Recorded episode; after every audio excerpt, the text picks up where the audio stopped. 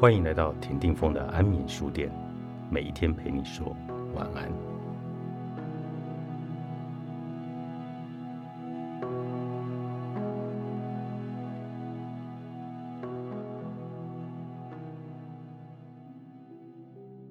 关于爱自己的真相，说起来真的很讽刺。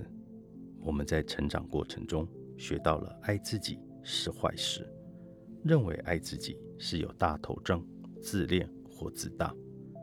但是，当我们全心全意的爱自己，便不会将自己的身体与心灵来当作敌人。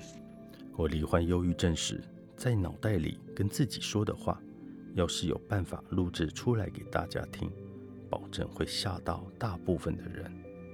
可是，却有那么多人的脑袋里循环播放的咄咄逼人的言语，痛骂我们必须相处一辈子的自己。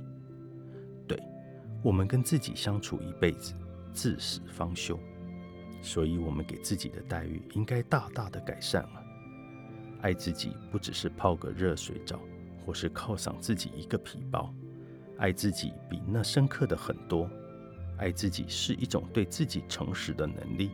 你要向自己坦诚，你有哪些不快乐的地方，才能实际去改善情况。爱自己是接受并承认自己全部的人生故事，不论人生故事的章节黑暗到什么程度。爱自己是接受你的全部旅程，接受你在旅程中变成什么样的人，不谴责自己做的不对。爱自己是有纪律的追求你真心的愿望。不论是这个愿望是多爱自己一点，以离开令你苦不堪言的伴侣，或是终于戒断害你糖尿病的糖，或是实际去追求梦想，变成最快乐版本的你。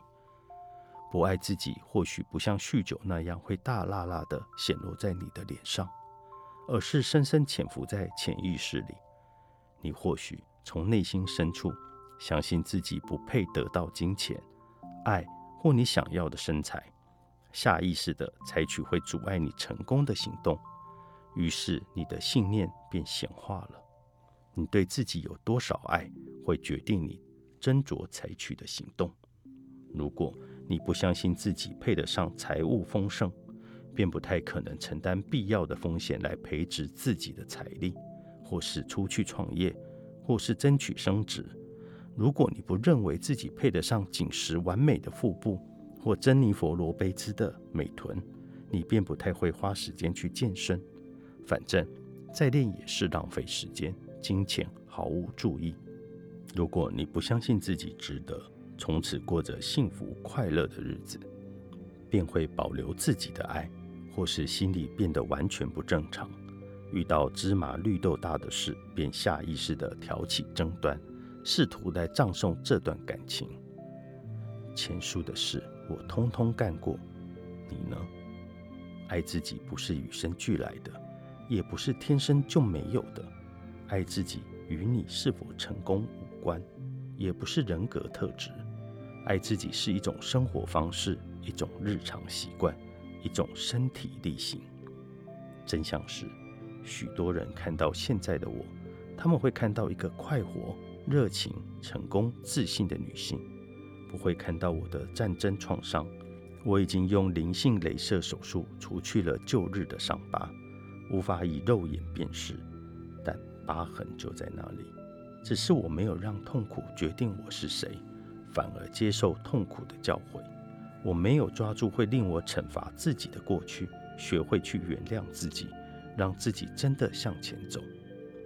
我决定要爱自己。不仅仅是喜欢自己，因为爱自己的威力要大上许多。你也可以做出选择，毫不害羞的相信自己，爱自己。那你要如何做出这十二万分重要的切换，离开责怪的魔掌，跟这个与你相处了一辈子的人展开了快乐、相亲相爱的关系？好，第一步是原谅自己的过去。凡是令你相信自己没有价值的事情，一律放下。第二步是，即使害怕，也要拥抱人生。即使恐惧会以各种形式冒出来，因为你都够爱自己，愿意找出最盛大版本的你。第三步是尊重自己的旅程，感恩所有的高高低低，以及让你走到目前这一步的鬼打墙。你爱自己，生命就会爱你。